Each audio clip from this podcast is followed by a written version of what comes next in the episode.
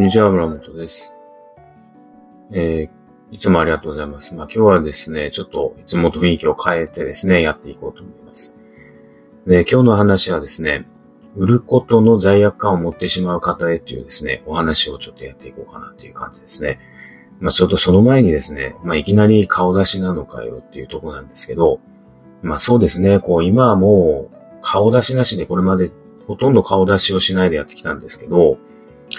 なんかこう、顔出しをやっぱりこう、しないと、ちょっとなんか信頼性というか、なんかそれが ちょっと足りないのかなとか、まあ、まあ、そういった理由とかまあいろいろありますけど、まあちょっと出してみようかな。出したいときは出してみようかなっていうなんか軽いスタンスでやっていこうかなって思いました。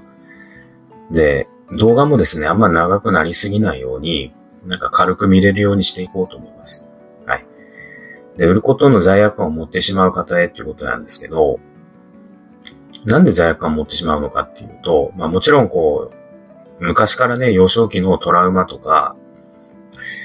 なんかお金は悪いものだっていうふうに教育されて育ってきたっていうのもあるんですよね。だけど、まあそういった人でもね、あの、何ですかね、商品をこう手に取って、お客さんがこう感謝している姿とかこう見ると、あ商商品を売ることっていうのは悪いことじゃないんだなっていうふうに、た、あの、気づけるはずなんですよ。で、僕みたいな、こう、一人起業家のあなたがですね、もし、その罪悪感っていうのが消えてないんであれば、あの、こう思ってください。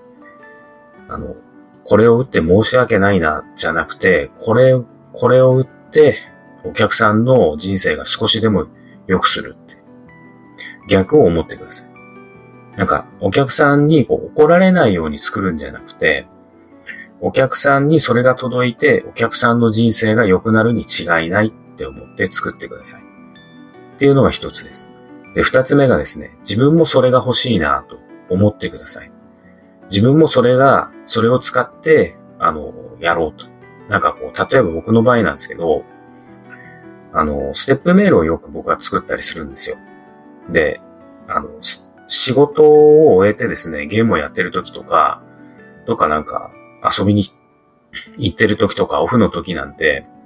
ステップメールの、あの、ステップメールを書いてくださいっていきなりその時言われても、まあ、確かに書けるは書けるんですけど、忘れてるんですよね。だから、そんな時に、自分のステップメールとかを、テンプレートとか、そういうのをこう、見返して、こういう風に書けばよかったなとか、なんかそういう風にこう、自分のために作ってるっていうところもあるんですよね。だから、自分はその自分で作ったその商品を使って、あの、最高だって思ってるわけですよ。だから、ステップメールの商品とかもずっと販売、まあ、ずっと販売というか、まあ、メルマガに登録した人にしか販売してないんですけど、自信を持って販売してるので、その、売ることへの罪悪感っていうのがないんですよ。っていうのが二つ目ですね。だから、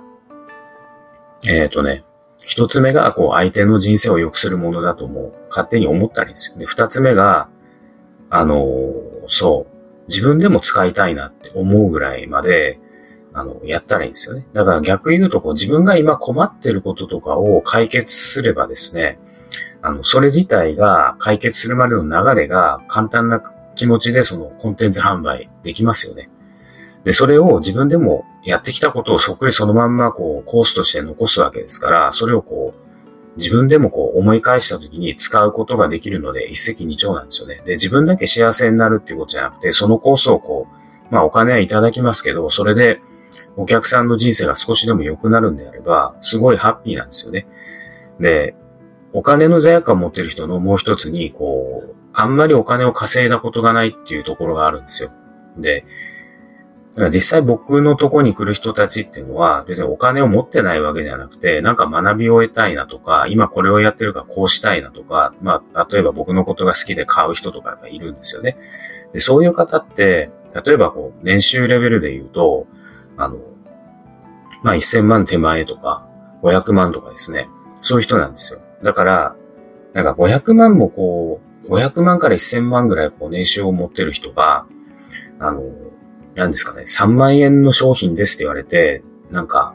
痛いか痒いかっていうと、痒いぐらいだと思うんですよね。さ、まあ、それはちょっと、語弊がちょっとあるかもしれないですけど、なんか、まあ、3万円で納得できるんだったら全然いいよっていうふうに、大体思ってるような人が、こう、僕のところには寄ってきてる。で、例えばこう、年収が、例えばそう、僕の昔の、こう、給料が、うん、15万いかなかったんですよね。料理人の時。そうなると、年収がですね、180なんですよ。すごい少ないですよね。だから、その時のマインドセットのまま3万円で売りますって言っても、売れないに決まってるんですよね。だって自分も3万円の商品買わないでしょ。だから、その、やっぱりその対象とする人たちのペルソナル設定っていうのもやっぱ大切ですよね。だからそれがこう、なんだろう、全然お金を稼いでないとか、年収が100万いってない人とかを対象にすると、それはそれの人たちに3万円の商品ですってこう、売るのはすごい罪悪感もあるでしょうが、でもその人たちに対しても3万円ですとか2万円ですとか普通に言った方が、その人たちもその次元まで上がることがやっぱできるんですよ。だから、その自分自身がお金の罪悪感を持ってれば、絶対それ以上ならないから、どんどんこう稼ぐために、相手のために商売をやってみてください。はい。今日は以上です。ありがとうございました。